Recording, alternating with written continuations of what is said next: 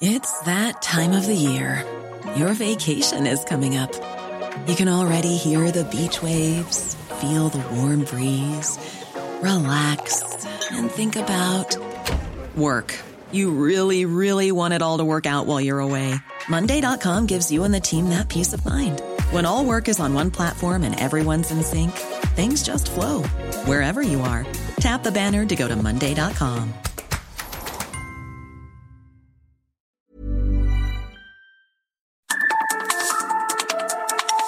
coordenadas de la información. Con Alejandro Cacho.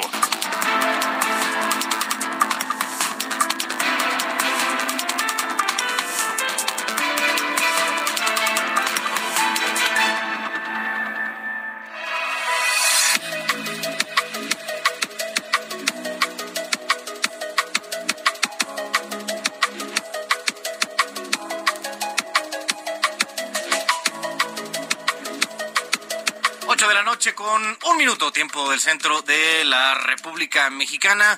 Yo soy Carlos Allende, le doy la bienvenida a este programa del 23 de marzo del 2023 a nombre de Alejandro Cacho, titular de este espacio a través de las ondas radiofónicas del 98.5 de FM aquí en la Ciudad de México. Saludamos a la transmisión simultánea en la cadena nacional de Heraldo Radio, también eh, más allá de las fronteras nacionales todos los que nos escuchan al sur de los Estados Unidos y por todo el mundo a través de las aplicaciones que eh, permiten llegar hasta, eh, hasta ustedes.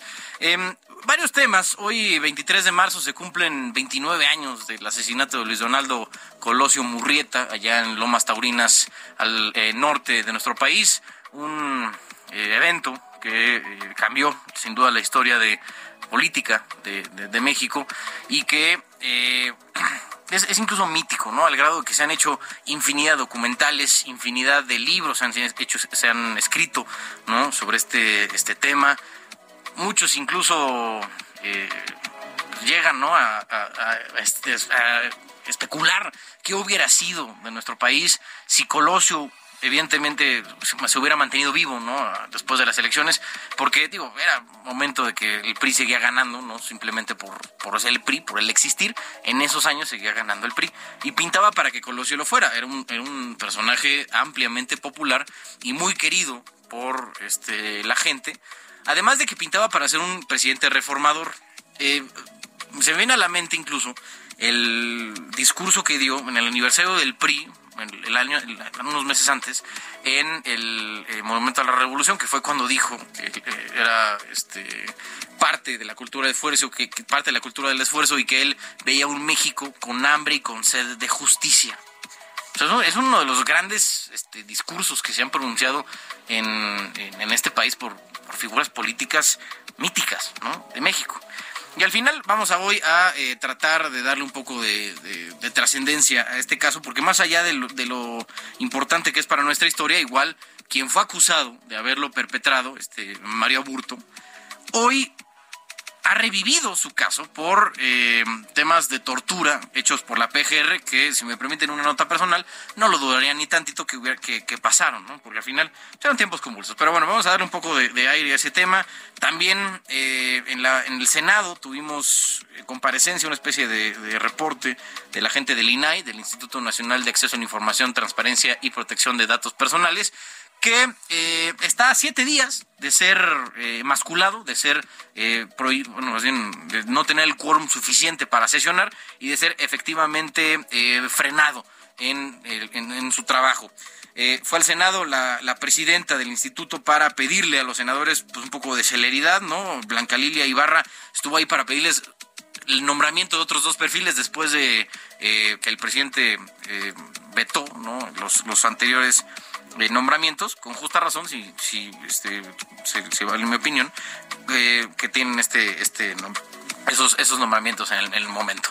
Pero al final, eh, eso vamos a estar revisando, entre otras cosas, porque eh, el presidente de la República, a través de la Consejería Jurídica de la Presidencia, acusó a tres magistrados del Tribunal Electoral de emprender una guerra jurídica en contra del Plan B de la reforma electoral y querer suplantar las funciones de la Suprema Corte de Justicia, de, invadir digamos, sus atribuciones, luego de que la Sala Superior del Tribunal Electoral declaró que es inaplicable el artículo que ordenaba cesar a Edmundo Jacobo Molina como secretario ejecutivo del Instituto Nacional Electoral, que ya de facto estaba siendo inaplicado por un eh, amparo en proceso que justo eh, pidió, que solicitó Edmundo Jacobo. Esta noche vamos a hablar del tema con el doctor Javier Martín Reyes, investigador en el Instituto de Investigaciones Jurídicas de la UNAM.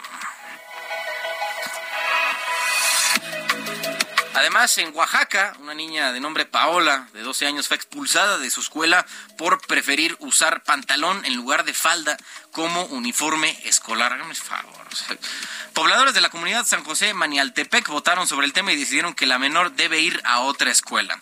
Esta noche vamos a hablar de este asunto con Flor Estela Morales Hernández. Ella es coordinadora para la atención de los derechos humanos del gobierno de Oaxaca, que sin duda se vuelve trascendente, ¿no? Por eh, este, este choque de eh, derechos, este enfrentamiento de derechos que hay entre el, pues, ¿no? el derecho a la educación en, planteles de eh, educación pública y otro que es mantener o privilegiar el tema de los usos y costumbres que eh, este pueblo en Oaxaca, eh, San José Manialtepec, es parte ¿no? de estos eh, lugares donde se mantiene este tipo de régimen. ¿Qué debe prevalecer?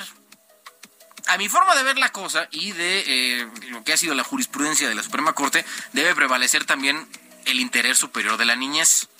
O sea, y aparte de que es, es, es banal, es una cosa intrascendente si una niña, Paola en este caso de 12 años, quiere usar pantalón o falda para asistir a clases, eso no es relevante para tomar una decisión de este tipo, ¿no? Para intentarla bloquear de asistir a, eh, a, clases, a la educación. Al final tenemos un, eh, una pelea, una este, confrontación de derechos bastante importante enfrente de nosotros y eh, le daremos seguimiento, sin duda, a este caso para ver cómo, cómo se va desarrollando allá en, en Oaxaca.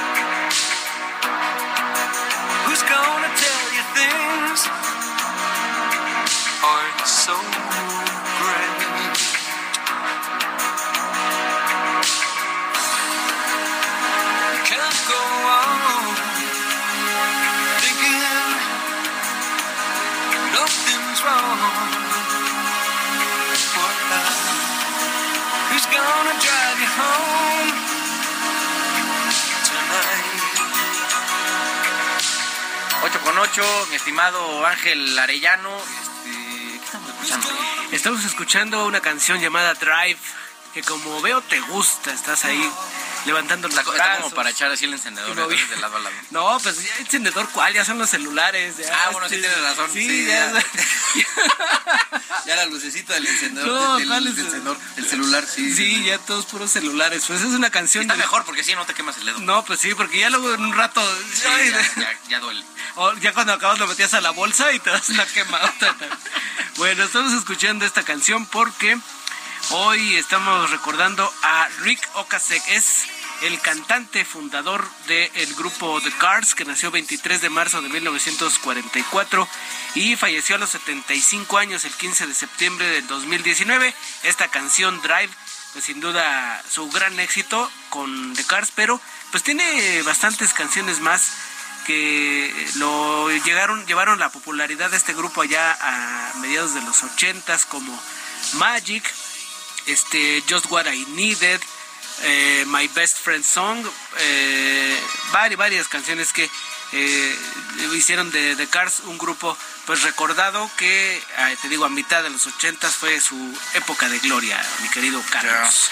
Pues bueno, ya estaremos viendo. Esto va a ser lo único, en eso nos vamos a seguir. No, vamos a, vamos, vamos este, por ahí tener una información de un concierto en el Foro Sol. Ya escucharás míralo. quién se va a presentar. No, ya están haciendo conciertos al oeste. No, pues ya- ya se abrió Ya todo. toca, hermano, porque sí fueron como dos años, ¿no? Sí. Dos años que nada. El año pasado medio agarrando un poquito otra vez y está así ya casi Sí, cada ahorita. fin de semana, ¿no? Sí, ya, ya, ya se, ya se, pues animaron a invertirle. Y, y recuerdas que había unos que ya estaban vendidos y les cayó la pandemia y pues adiós, sí, adiós claro. para, para los, fue pérdidas para los organizadores que pues tienen que regresar dinero, ¿no? Sí, pobre gente que vive por el Foro Sol, mano. Sí. La neta sí, o sea, cada- sí, acá mi el buen Ul sí va. A cada rato están haciendo eventos y se hace un trafiquerío as- as- espantoso, ¿verdad, mi estimado Uli? Ya ni por el metro ni nada de eso, ¿verdad? Porque también se aperra de gente. Pues sí. Pero ya, sí. Pero, El verbo aperrar, Pero a ver, ¿eh? pues es la neta, o sea, hay mucha gente, vaya. Ay, Disculpe, o sea, perdón, o sea, ¿sí o no?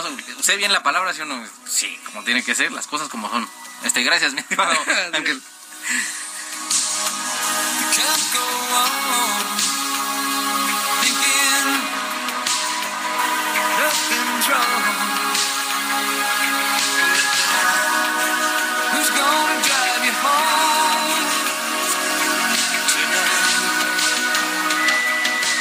Las coordenadas de la información.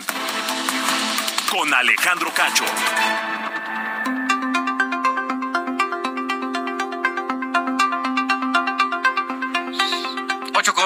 11 minutos en el tiempo de centro de la República Mexicana.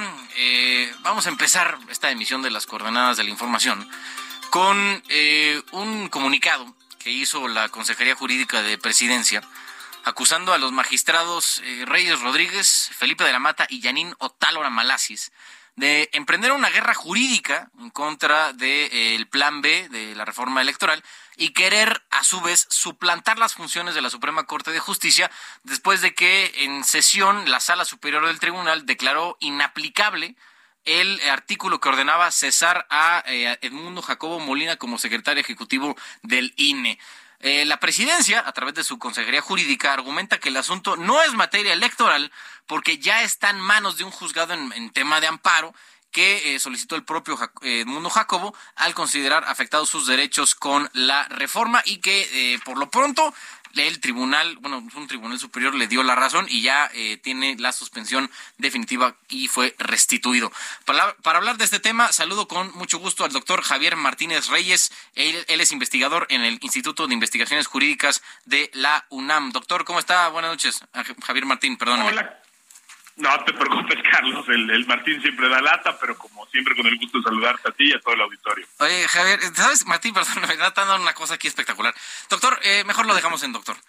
Eh, doctor, Ay, Javier, yo leí este, bueno, Javier, de- leí el, el- el comunicado igual de, de la Consejería Jurídica y creo que eh, abordan un tema un tanto técnico en el mundo del derecho, que es el tema primero de las competencias, ¿no? De qué le toca resolver a cada quien y si al Tribunal Electoral luego con este tipo de decisiones que son, digamos, de, de contrastar una ley con, la, con lo que dice la Constitución o al menos el espíritu de la misma, es que eh, se está invadiendo esta eh, esfera que al menos se llega a entender que es que es parte ¿no? de lo que debería ser la Suprema Corte. Entonces, eh, doctor, si quiere, eh, nada más plantenos de la forma más sencilla posible qué es lo que argumenta la consejería y si ese argumento es correcto o incorrecto.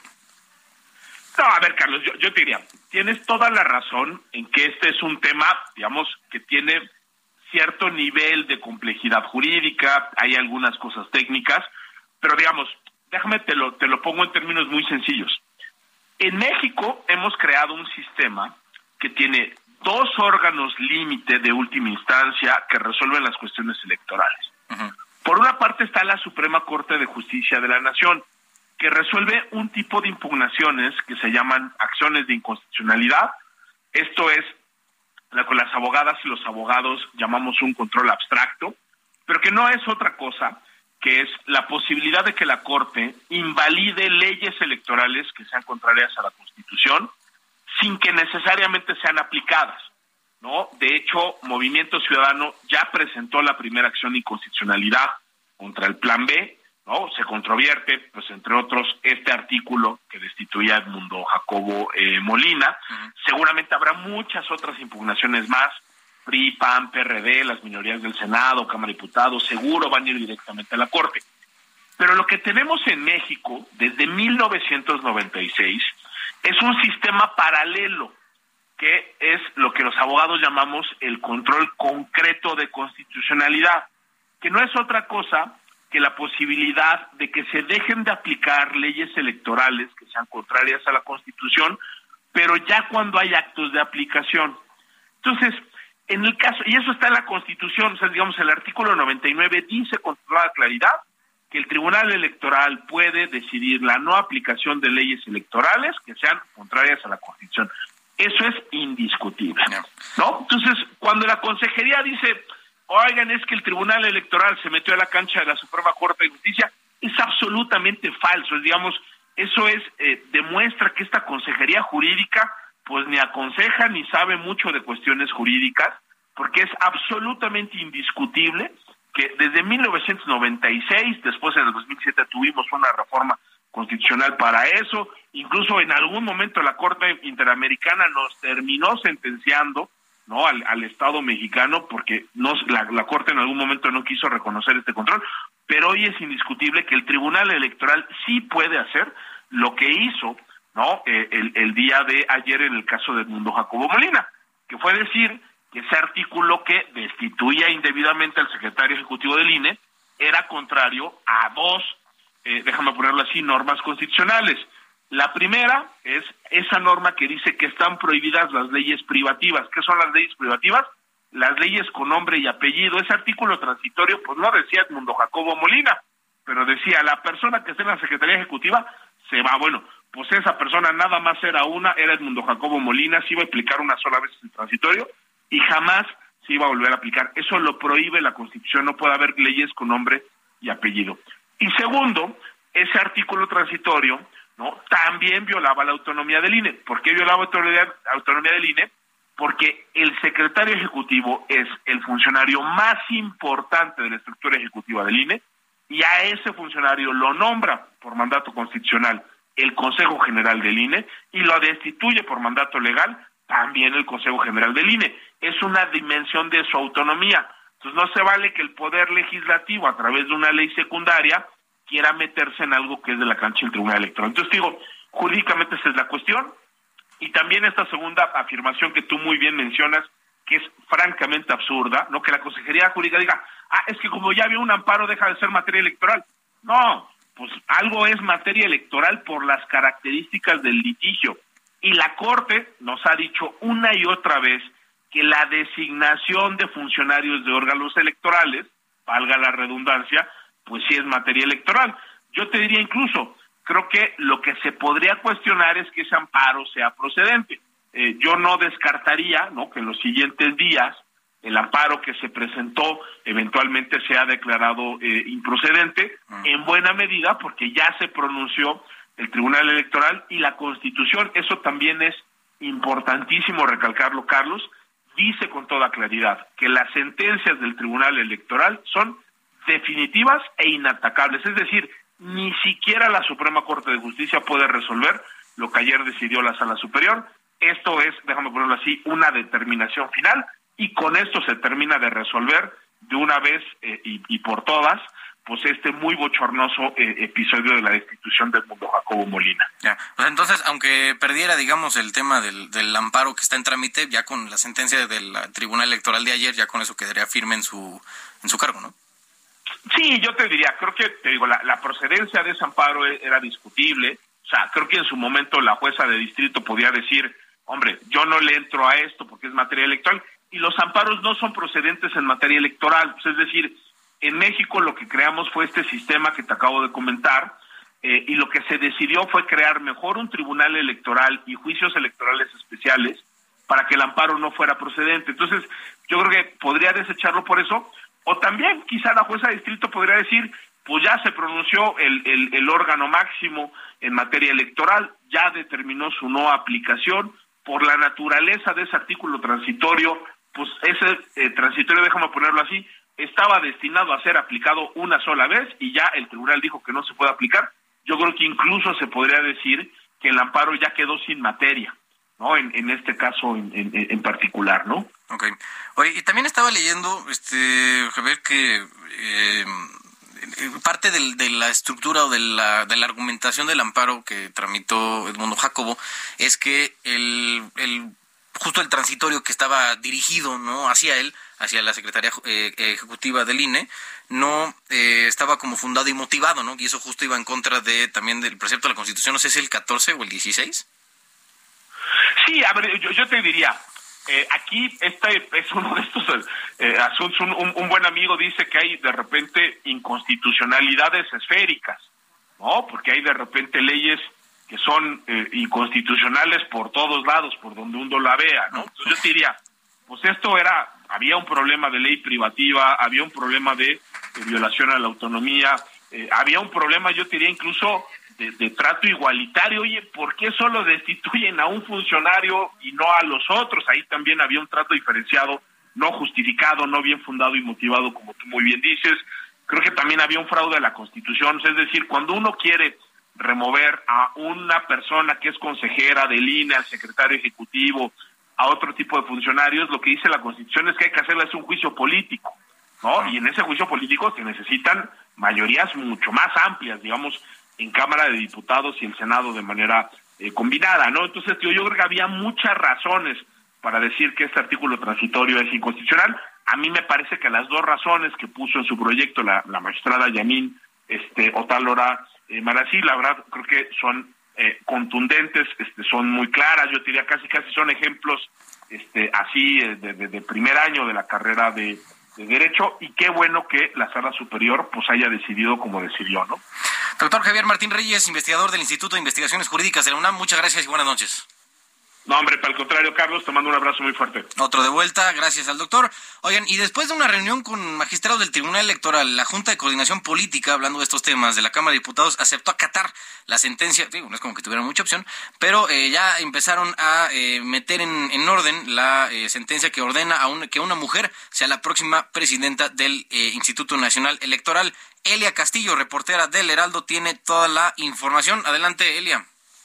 Muy buenas noches, Carlos. Te saludo con mucho gusto a ti al auditorio. Bueno, pues efectivamente, aunque eh, no reconoce, no reconocieron, no reconocen que pues acataron justamente la sentencia del Tribunal Electoral del Poder Judicial de la Federación, sino que se allanaron a la sentencia para que en respeto al principio de paridad de género sea una mujer quien preside el Consejo General del Instituto Nacional Electoral. Justamente, como bien comentas, tras la reunión de trabajo que los coordinadores parlamentarios en San Lázaro sostuvieron con el magistrado presidente del Tribunal Electoral, Reyes Rodríguez, y otros magistrados, los diputados resolvieron solicitar al Comité Técnico de Evaluación que se encarga del proceso de elección de los cuatro nuevos consejeros del INE que la cuarta quinteta de aspirantes para la presidencia del órgano electoral del INE sea integrada solo por mujeres. A través de un pronunciamiento, la Junta de Coordinación Política subrayó que se debe refrender el diálogo y la colaboración entre instituciones del Estado mexicano para cumplir con sus deberes en materia de paridad de género. Conferencia de prensa, el presidente de la Junta de Coordinación Política y coordinador de Morena, Ignacio Mier, se negó a aceptar justamente, Carlos, que se eh, esté acatando la sentencia del tribunal, que cabe recordar, pues sus fallos son inatacables, así que señalan que fue prácticamente porque ellos así lo decidieron que eh, será una mujer quien presida el Consejo el Consejo General, perdón, del INE eh, en sustitución de Lorenzo Córdoba, quien dejará su encargo el próximo 3 de abril. Carlos, es el reporte que te tengo. Muchas gracias, Elia. Muy buenas noches. Buenas noches a Elia Castillo. Y sí, digo, no es como que tengan mucha opción, la neta, los diputados de, de, de- de cumplir o no con esta sentencia. Es una sentencia, es un órgano, un tribunal eh, de rango constitucional que ya tanto Elia como el doctor Javier nos dijeron que es eh, tiene sentencias finales e inatacables. O sea, lo que dice se tiene que cumplir. Punto. No hay más. No nos están haciendo un favor en la Junta de Coordinación Política poniendo a una quinteta de puras mujeres para la presidencia del INE. Se tenía que hacer. No hay más.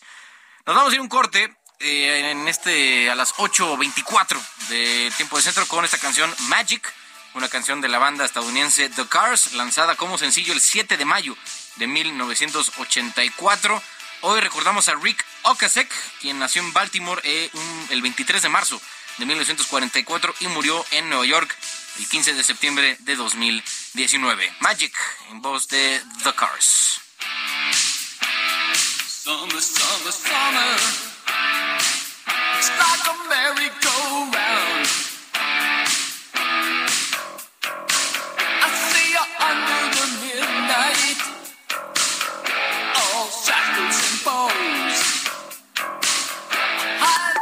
Alejandro Cacho en todas las redes. Encuéntralo como Cacho Periodista.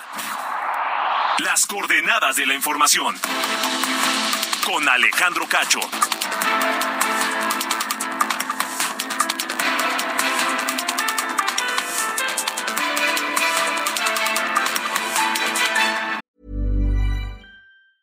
Hiring for your small business? If you're not looking for professionals on LinkedIn, you're looking in the wrong place. That's like looking for your car keys in a fish tank.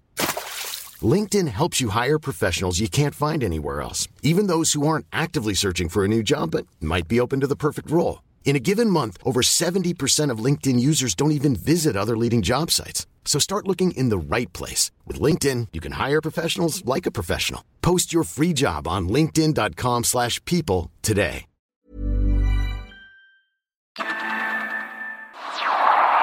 Las coordenadas de la información. Con Alejandro Cacho.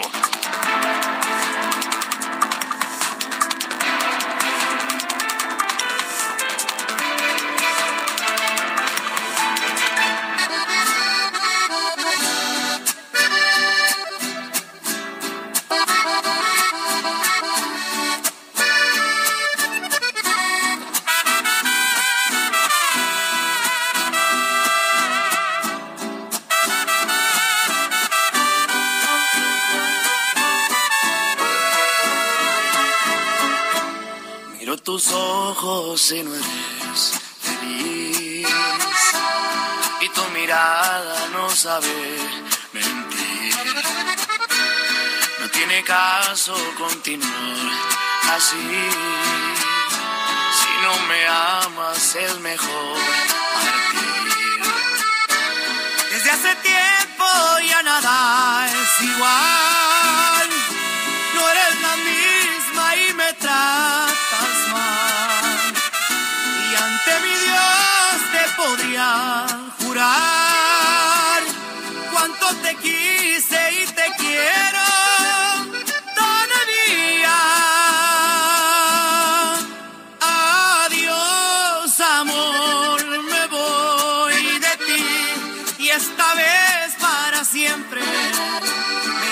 Marcha atrás porque sería fatal.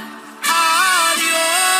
8 con 32 en el tiempo del centro de la República Mexicana, en una curva muy fuerte del género que estábamos manejando en el primer bloque de este programa. Esto es Adiós Amor, en voz de Cristian Nodal. Hoy estamos eh, tomando esta, este, este- esta desviación de lo- del primer bloque porque el señor Nodal anunció que dará un concierto en el Foro Sol aquí en la Ciudad de México el día 27 de mayo, para que te vayas preparando, mi estimado Uli. Este 27 de mayo igual va a estar hasta el socket allá por tus rumos, pero se prevé un lleno total de quien fuera prometido de Belinda.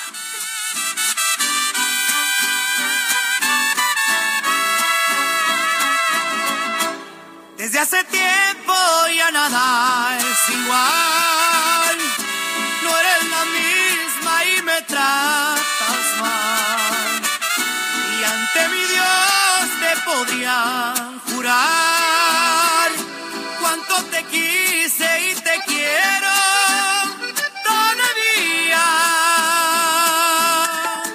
Alejandro Cacho en todas las redes. Encuéntralo como Cacho Periodista.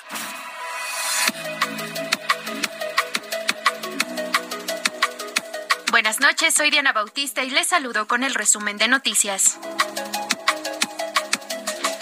A través de un comunicado, el gobierno de México negó que la Sedena realice espionaje como lo expuso la Red en Defensa de los Derechos Digitales y por el contrario aseguró que lo que hace la Secretaría de la Defensa son acciones de inteligencia que están orientadas a conocer con profundidad aspectos relacionados con amenazas y riesgos a la seguridad nacional.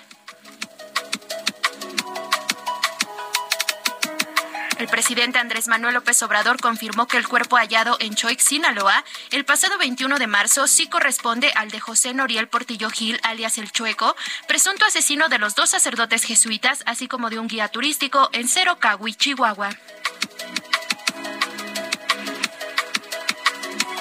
Osiel Cárdenas Salinas, hijo del fundador del cártel del Golfo, recibió una sentencia de 109 meses de prisión en Estados Unidos tras un acuerdo de culpabilidad por tráfico de armas. En la audiencia ofreció disculpas a la Corte y pidió compasión.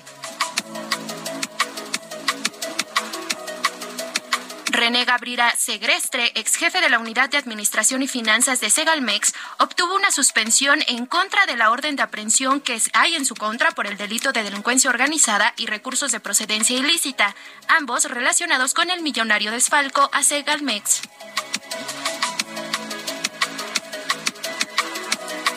Fue detenido el juez veracruzano Florencio Hernández Espinosa, quien es acusado del delito de cohecho por presuntamente haber recibido dinero a cambio de liberar a personas detenidas por delitos de alto impacto como homicidio doloso y secuestro, así como pederastia.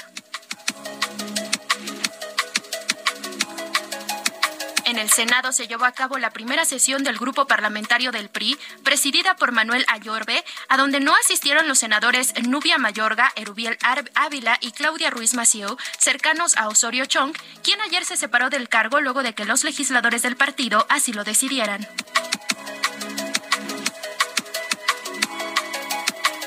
Tribunal Electoral ordenó al INE abrir una investigación por los saludos que mandaron en redes sociales los futbolistas Giovanni Dos Santos, Miguel Ayun y Braulio Luna, dirigidos a Dan Augusto López, secretario de Gobernación. Finalmente, el exgobernador de Baja California, Jaime Bonilla, anunció que sale de Morena para sumarse a las filas del Partido del Trabajo, donde el senador fue nombrado comisionado político nacional en Baja California. Estas fueron las noticias. Muy buenas noches. Las coordenadas de la información. Con Alejandro Cacho.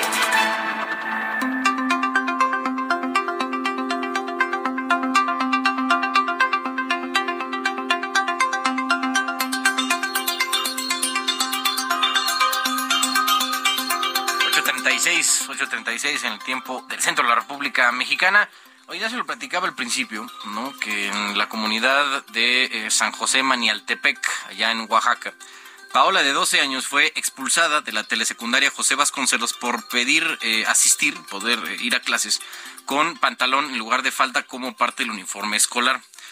padres y madres de familia de esta eh, comunidad, junto con personal educativo, autoridades municipales e incluso pobladores de este lugar en San Juan, en San José, Manialtepec, votaron en una asamblea sobre el tema y después de 12 días de estarlo discutiendo, mantuvieron la postura de no permitirle eh, tomar clases usando un uniforme neutro por lo que su solución fue que Paola asista a otra escuela, mientras la mamá de la menor acusó que se trata de un acto de discriminación en contra de su hija. Para hablar de este tema, saludo con eh, mucho gusto a Flor Estela Morales Hernández, ella es coordinadora para la atención de los derechos humanos del gobierno de eh, Oaxaca. Coordinadora, ¿cómo está? Buenas noches. Hola, buenas noches. Oiga, este, yo creo que aquí se gesta un, eh, una especie de enfrentamiento, ¿no? De dos derechos fundamentales que están eh, consagrados en nuestra Constitución, que por un lado es el derecho a la, educación y a la libre eh, desarrollo de la personalidad, y por otro tenemos también el tema de los usos y costumbres en, en algunos poblados, ¿no? Sobre todo en Oaxaca, que es eh, muy muy común encontrar a este tipo de, comunidades ¿no? que se rigen por usos y costumbres y que toman decisiones que eh, luego no suelen estar alineados con los otros derechos que también concede la Constitución a las personas de este de este país. Entonces, ¿cómo están manejando desde esta eh, agencia, de esta coordinación de los derechos humanos del gobierno de Oaxaca este asunto que se dio allá en, en este en esta en esta población? Bueno, eh, comentarte, eh, qué bueno que, inicias eh, la conversación tocando este tema de los usos y costumbres, porque justamente ayer lo, lo aclarábamos con las padres, con los padres y las madres de familia, que este tema no tiene nada que ver con los usos y costumbres. El derecho em, a que los pueblos y las comunidades indígenas se organicen, este derecho que tienen a elegir a sus autoridades, que eh, en Oaxaca se le denomina eh, derechos normativos internos, eh, no tienen absolutamente nada que ver con estos reglamentos escolares que además son obsoletos y que eh, fomentan los estereotipos de género. Ayer lo comentábamos justamente con los padres y las eh, madres de familia respecto a que hay una confusión entre el derecho eh, que tienen ellos y ellas de organizarse como, como comunidad, este derecho interno y, y este tema de discriminación al que está siendo sujeto el adolescente. Okay. ¿Y eh, tienen planeado tomar alguna acción en contra de esta determinación que tomó el, la comunidad? Sí, de hecho, pues el día de ayer estuvimos varias instituciones del gobierno del Estado pues tratando de sensibilizar a los padres y a las madres de familia respecto a tres derechos eh, que tú ya mencionaste algunos, el derecho a la educación, el derecho al libre desarrollo de la personalidad y el derecho a la identidad de género. Ayer estuvimos pues tratando de generar conciencia, pero pues hay una cerrazón por parte de los padres y, las madres de familia. Eh, ellos están muy insistentes en que eh, la escuela secundaria debe de regirse eh, por medio de un reglamento, un reglamento escolar que ellos refieren que pues ya llevan varios años eh, utilizándolo y dentro de este reglamento pues establece que las niñas eh, tienen que ir de, falda y que los niños tienen que ir de pantalón. Entonces, frente a esta cerrazón, se ha optado por ofrecer dos opciones a la madre de, del adolescente la primera tiene que ver con acudir a una institución que está muy cercana eh, a, la, a la población, a Manialtepec, y la otra es que eh, pueda recibir eh, a través de un mecanismo que va a generar el Instituto Estatal de Educación Pública de Oaxaca, un mecanismo para que ella pueda concluir su ciclo escolar, que pueda continuar con sus clases. Esto es en tanto y se generan pues todos estos procesos de reeducación, de concientización, de sensibilización sobre derechos humanos, porque sí vemos que hay una cultura bastante machista eh, arraigada, muy arraigada en la comunidad. Pero digo, perdón que me ponga este, a lo mejor un, poco en contra de la postura actual que están teniendo, pero ¿no sería un tanto cederles eh, este, este tipo de decisiones de quién puede estar y quién no en una escuela, basándose en algo tan trivial como puede ser cómo ir vestido, cómo, elegir ¿no? el uniforme? en, la escuela a este tipo de, asambleas eh, comunitarias? Sí, qué bueno que, haces esta pregunta porque eh, han, han, sido muy insistentes los medios de comunicación respecto a esta postura y decirte que eh, ante la cerrazón y ante algunas expresiones de violencia, algunas pues expresiones discriminatorias que se advirtieron el día de ayer durante la reunión, pues creemos que no hay condiciones para que ella pueda asistir a la escuela. Eh, es cierto que tenemos eh, la responsabilidad y la obligación como Estado de garantizar el derecho a la educación, pero también es cierto que tenemos la obligación de garantizar la integridad física y psicológica de la, del adolescente. Entonces nos parece que eh, en ese momento no hay condiciones para que ella acuda a esta escuela. O sea, sí podríamos poner en, en riesgo eh, su integridad psicológica, su integridad física y bueno, hay que tomar en cuenta que eh, la adolescente e incluso toda la familia pues ya tiene un, un desgaste eh, bastante considerable en tanto a lo emocional y lo psicológico, entonces nos parecería muy grave, muy muy em, pues arriesgado si tomáramos esta decisión. Entonces, me parece que no tiene que ver ahora mismo con un tema de quién gana, eh, porque lo que no queremos eh, justamente es eh, poner en riesgo al adolescente o a la familia. En este momento nos parece que no hay condiciones, se tienen que generar, el Estado tiene la obligación de generar estas condiciones y por supuesto de garantizar el derecho a la educación, pero también eh, tenemos que generar las condiciones para que no eh, se siga polarizando el tema dentro de la comunidad. Estamos hablando con Floretera Morales Hernández, coordinadora para la atención de los derechos humanos del gobierno de Oaxaca.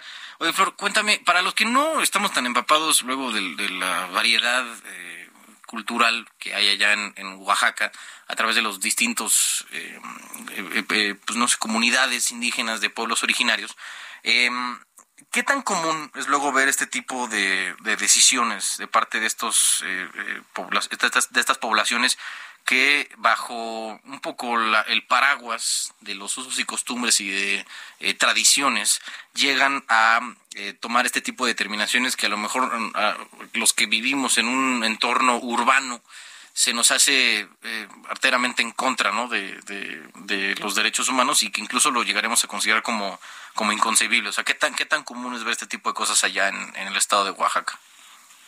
Respecto a este tema en particular, eh, bueno, no tenemos en este momento em, otro caso. Eh, se le ha pedido al instituto que monitoree si hay otro tipo de, casos eh, similares a este. Nos han comentado que no, pero sí ha habido otros casos en los que desafortunadamente las decisiones que se toman dentro de las asambleas o que se toman en estas reuniones de la comunidad pues pueden ser contrarias a los derechos humanos y que incluso han tenido pues consecuencias lamentables, ¿no? Ya. ¿Y qué, cómo, cómo has sentido tú, digo, este, eh, con estos eh, pueblos que han tenido acercamientos, evidentemente que, digo, de parte del gobierno estatal tiene que haber un acercamiento de sensibilización y de pues, un poco negociación, ¿no? Porque si llega al, punto de estar imponiendo, se puede llegar a tener incluso un resultado contrario a lo que se está buscando. Entonces, desde la Coordinación de Derechos Humanos, ¿cómo llegan a tener estas sesiones de sensibilización con, comunidades indígenas que llegan a eh, infringir los derechos humanos de, la, de la propia población? Bueno, pues esto se hace eh, a través de las autoridades, que digo son con quienes eh, las personas de las comunidades pues tienen más acercamiento, que hay un vínculo eh, más de confianza, por, por, así decirlo, con sus propias autoridades eh, y es a través de ellas y ellos quienes eh, facilitan pues este diálogo. En este caso, por ejemplo, yo te comentaba que el día de ayer estuvimos en la comunidad y el presidente municipal y el agente estuvieron pues facilitando el diálogo. La verdad es que el presidente municipal hay que reconocer que estuvo apoyando, es un hombre con bastante eh, compromiso eh, a nivel comunitario, entonces él estuvo pues ayudando a que el diálogo fluyera, estuvo eh, también pues un poco ayudándonos al tema de la concientización, entonces este acercamiento definitivamente tiene que tiene que ser a través de sus autoridades comunitarias, de sus autoridades em, municipales para que pueda haber esta apertura, esta pues este acercamiento, ¿no? E incluso hasta para que te permitan entrar a la comunidad, eh, pues sí tiene uno que, dirigirse a las autoridades comunitarias y ellos de alguna manera pues facilitar eh, y, generar todas estas condiciones para que pueda haber este diálogo con la comunidad. ¿no? Es, es un tema de bastante formalidad en el caso de las, de las comunidades indígenas que pues te tienes que dirigir e incluso eh, en algunos casos pedir permiso a las autoridades para poder ingresar aún siendo el eh, gobierno del estado o el gobierno federal. Sí, eh, pues hay este tema, ¿no? De pedir permiso para poder entrar a la comunidad. Florestela Morales Hernández, coordinadora para la atención de los derechos humanos del gobierno de Oaxaca. Muchas gracias y buenas noches. Muchísimas gracias a ti por el espacio. Buenas noches. Buenas noches a la coordinadora. Eh, es momento ahora de irnos a algún evento que pasó aquí en la Ciudad de México y que eh, afectó mucho a la circulación. Este, eh, esta balacera, este evento en eh, un, un, este, paso a desnivel aquí en la Ciudad de México. El reporte con mi estimadísimo Gerardo Galicia, mi estimado Jerry, adelante.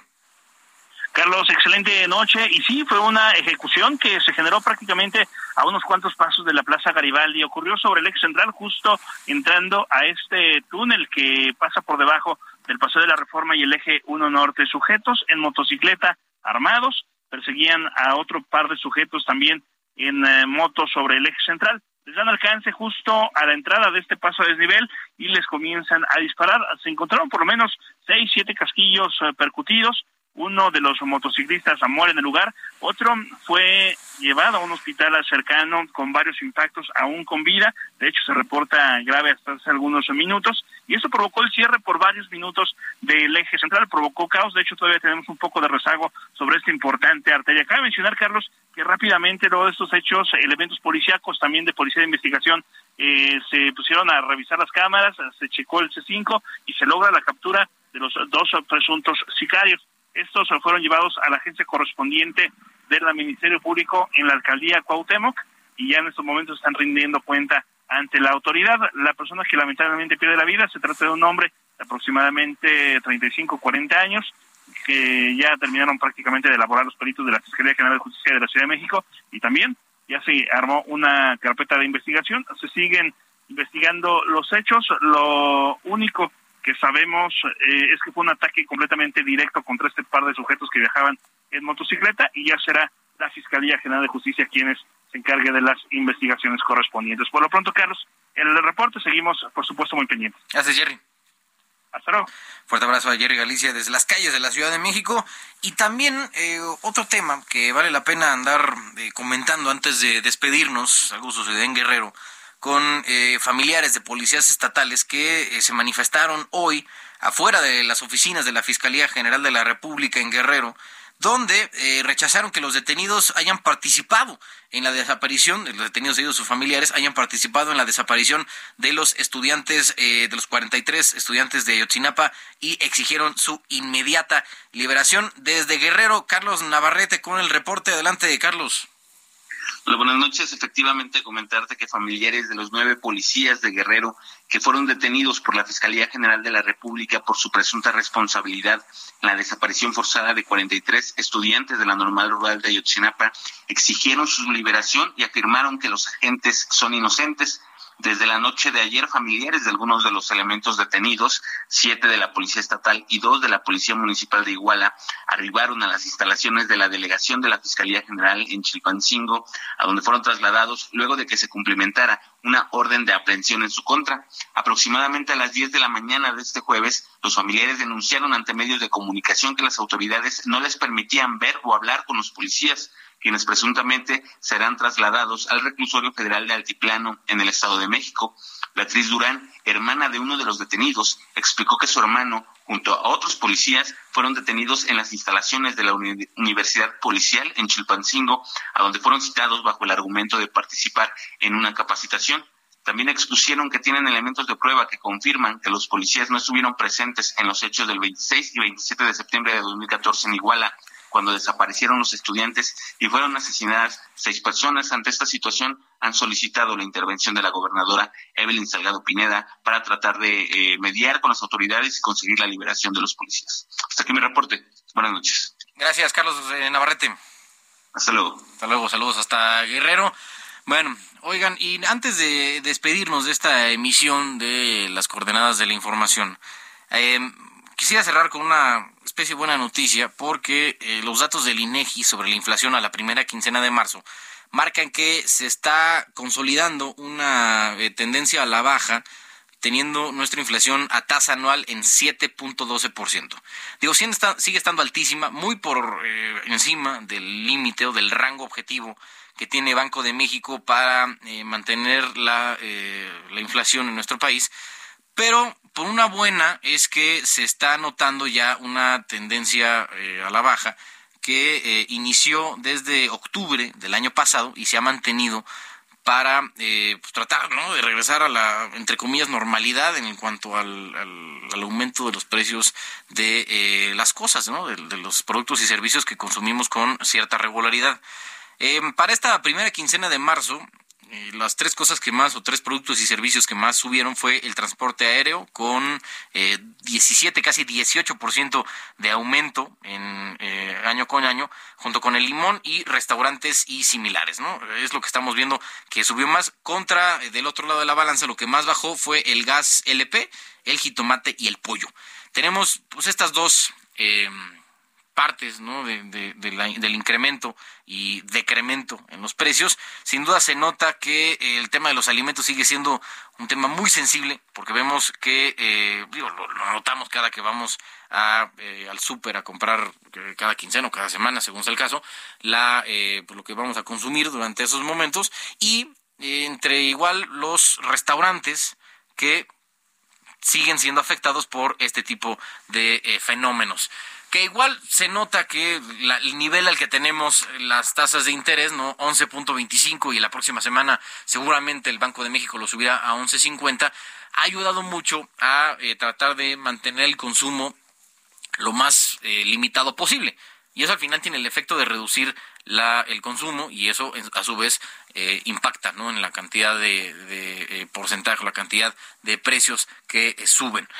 Pero al final, pues bueno, no nos queda más que esperar y, que se mantenga ¿no? este fenómeno en nuestro país. Y, y, hay que decir que estamos al menos en una mejor situación que Inglaterra, ¿no? Porque podrán ser muy primer mundo, pero allá tienen una inflación del 10.2%. Con esa noticia nos vamos, los dejamos con You Might Think, igual de The Cars, otra, otra vuelta en U en los géneros musicales que ha manejado el buen Ángel Arellano este 23 de marzo. Hoy estamos recordando a Rick Ocasek, nacido en Baltimore el 23 de marzo de 1944 y fallecido en Nueva York el 15 de septiembre de 2019. Llegamos así al final de esta emisión de las coordenadas de la información a través de Heraldo Radio. Mi nombre es Carlos Allende y a nombre de Alejandro Cacho, titular de este espacio, les deseo una muy buena noche.